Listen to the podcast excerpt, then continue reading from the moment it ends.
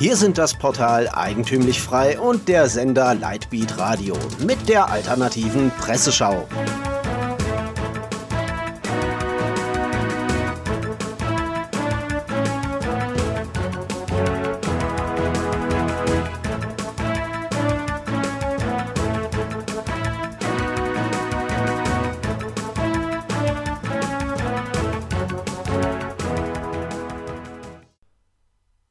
Sie hören die alternative Presseschau. Am Mikrofon Florian Müller.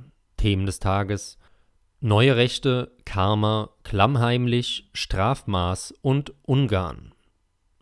Neue Rechte von links betrachtet.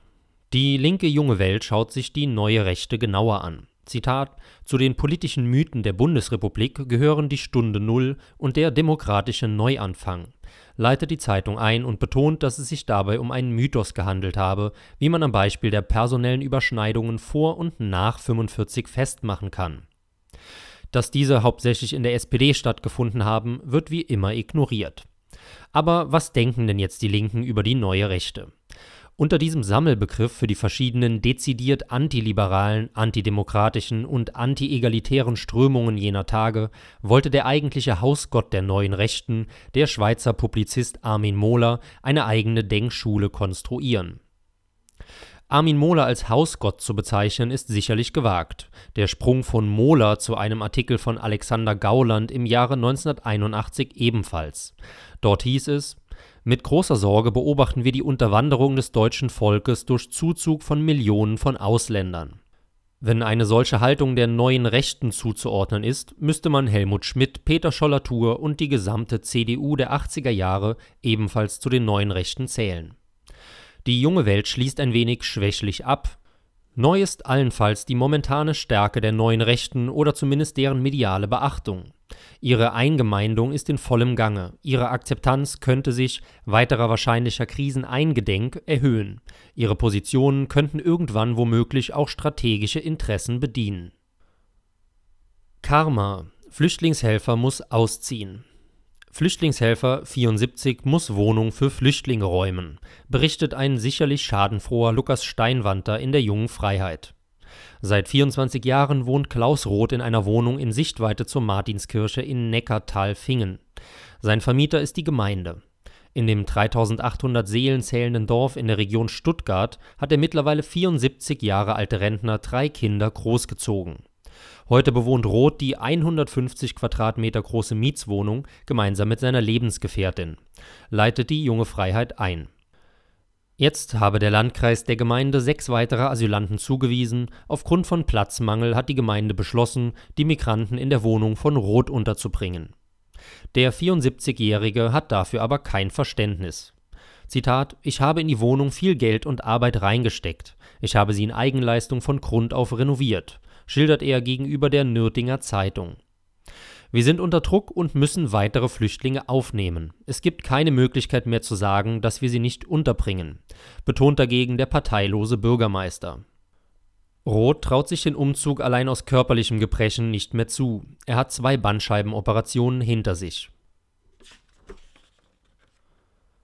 Klammheimlich. Spanien am Wendepunkt ohne dass es die internationale Öffentlichkeit mitbekommen hätte und ohne dass es die noch immer migrationsgeilen Mainstream-Medien gemeldet hätten, beendet nun auch das sozialistische Spanien seine Politik der offenen Tür für Flüchtlinge, berichtet U-Watch am Morgen. Das einwanderungsfreundliche Spanien sei aufgrund der immer kritischer werdenden Wähler zum neuen Kurs gezwungen worden. U-Watch vermutet den Rechtsruck bei den Wahlen in Andalusien als Signal. Da Grenzen dicht, aber wohl noch immer nicht mehrheitsfähig ist, gehen die heuchlerischen Linken um ihren sozialistischen Präsidenten Pedro Sanchez den Weg der deutschen Bundesregierung. Inzwischen setzt die spanische Regierung ähnlich wie ihre konservativen Vorgänger darauf, dass die Migranten Marokko gar nicht erst verlassen können. Sie hat mit Marokko intensive Verhandlungen aufgenommen, damit das afrikanische Land die Kontrolle der Migranten deutlich verstärkt.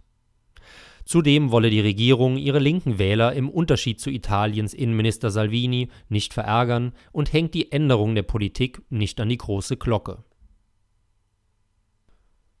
Strafmaß Österreich will durchgreifen.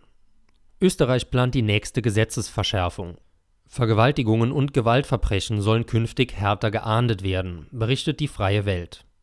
Am Mittwoch soll ein entsprechendes Gesetzespaket mit rund 50 Änderungen und teils drastischen Erhöhungen von Strafen im Ministerrat beschlossen werden. Die Mindeststrafe für Vergewaltigung soll unter anderem von einem Jahr auf zwei Jahre erhöht werden, Bewährungsstrafen würden abgeschafft. Im Angesicht der letzten Jahre ist dies sicherlich keine schlechte Reform. Das Problem des Strafmaßes, zumindest in Deutschland, ist nicht zu gering, allerdings sind es häufig befangene Richter, die ein angemessenes Urteil zur Bewährung aussetzen. Zitat Gewalt gegen Frauen ist kein neues Phänomen, aber aufgrund der Veränderung der Gesellschaft und der Zuwanderung hat sich vor allem das Bild der Frau von Männern aus anderen Kulturkreisen massiv verändert betont die österreichische Staatssekretärin Caroline Edstadler von der konservativen ÖVP. Seit Jahresbeginn wurden in Österreich zehn Menschen getötet. Sieben der zehn Mörder waren Migranten. Auf die Idee, die illegalen Einwanderer auszuweisen und dadurch Herr der Lage zu werden, ist die ÖVP zumindest öffentlich noch nicht gekommen. Ungarn Keynesianischer Nationalismus in Ungarn betreibe man eine pro-nationalistische Politik, berichtet zur Zeit. Frauen, die unter dem 40. Lebensjahr heiraten, bekommen einen Kredit in Höhe von gut 30.000 Euro. Ab dem dritten Kind muss keine Rückzahlung geleistet werden. Die ungarische Regierung will damit die Geburtenrate wieder auf 2,1 Kinder pro Frau anheben. Mit diesem Vorgehen erhält man ein de facto Experiment, ob der Staat tatsächlich funktionierende Familienpolitik betreiben kann. Ob es sich nicht im Hintergrund auch um ein Konjunkturpaket handelt, um die lokale Wirtschaft Ungarns anzukurbeln, ist ebenfalls fraglich. Woher die Ungarn das Geld nehmen wollen, ist zudem nicht geklärt, aber das hat in Deutschland schließlich auch niemanden interessiert. Besser als in Asylanten-Vollalimentierung sind die Millionen sicherlich angelegt. Kurzmeldungen im Überblick. Die spanische Regierung kämpft nicht nur gegen die illegale Einwanderung, sondern auch gegen ihren Haushalt. Das spanische Parlament hat den Haushaltsentwurf der Regierung abgelehnt. Damit steigt das Risiko von Neuwahlen, berichtet die Epoch Times. Die Schweiz hat heute mit Großbritannien als eines der ersten Länder einen Vertrag für die Zeit nach dem Brexit ausgehandelt, berichtet Russia Today. Mit dem Vertrag wollen beide Seiten eine reibungslose Fortsetzung ihrer Beziehungen sicherstellen, nachdem Großbritannien aus der EU ausgetreten ist. Die Schweiz ist zwar nicht Mitglied der EU, nimmt aber am Binnenmarkt teil. Sie hörten die alternative Presseschau. Redaktion und Zusammenstellung Florian Müller, der sich am Mikrofon verabschiedet. Sie hörten die alternative Presseschau. Für Sie bereitgestellt vom Sender Lightbeat Radio und dem Portal Eigentümlich Frei.